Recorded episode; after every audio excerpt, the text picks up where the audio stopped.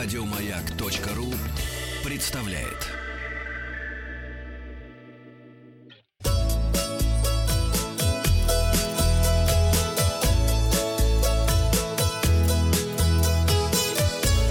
Роза ветров. Передача для любителей путешествовать в эфире. С вами Павел Картаев. Напомню, что вчера мы узнали замечательную историю знакомства бейсджампера с а, пенсионеркой в Мексике. Бейсджампер врезался в отель и спасся благодаря пенсионерке. Женщина помогла ему забраться в номер через балкон и предложила выпить воды вместе. Я спросил вас, где произошла ваша встреча с новыми друзьями в отпуске и попросил рассказать, как это было. А, в баре познакомилась, как ни странно, не так много людей, всего 10%. По 13% набирают ответы в аэропорту и на пляже.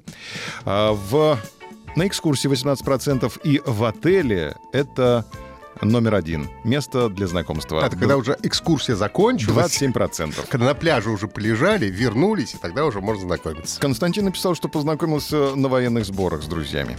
А, Алексей пишет, в командировке. Кореша вы мои кореша. Новости короткой строкой. На Шри-Ланке слон зашел в отель и опрокинул настольную лампу. Вот, новый друг у кого-то в отеле пришел. Россияне назвали цену идеального путешествия 100 тысяч рублей. На 100 тысяч рублей можно хорошо отдохнуть, по мнению россиян. Пассажир взломал табло аэропорта и поиграл в видеоигры.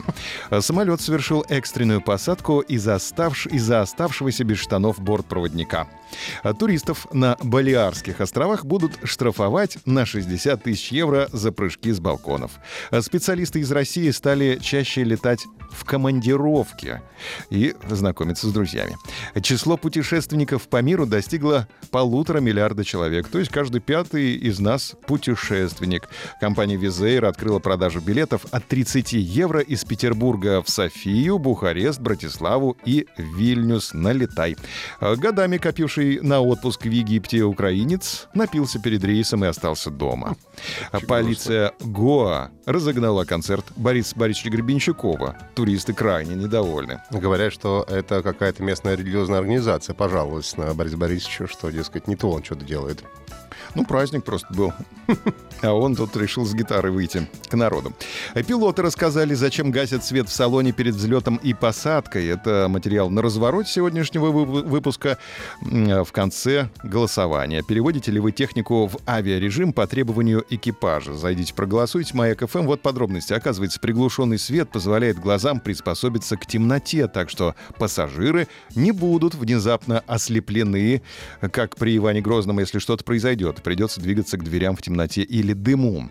Световые дорожки, ведущие к аварийным выходам, также будут более заметны. Кроме того, это позволяет лучше видеть то, что происходит снаружи самолета. Людям советуют не делать ничего, что могло бы помешать эвакуации. Например, не слушать музыку, не снимать обувь и не спать. Еще одна мера предосторожности — перевод мобильного телефона в режим полета. Конечно, его работа не приведет к падению лайнера, но может служить помехой для оборудования, даже если он фактически не используется пользуется пассажиром. А все пассажиры должны четко следовать инструкциям экипажа. Итак, переводите ли вы технику в авиарежим по требованию экипажа? Это тема, кстати, честности. Перевожу и четко соблюдаю все требования экипажа или глупости все это не перевожу. Вы переводите? А, чаще да, чем нет. Результаты опроса посмотрим завтра. Подписывайтесь на подкаст «Роза ветров». А на сегодня у меня все. Еще больше подкастов на радиомаяк.ру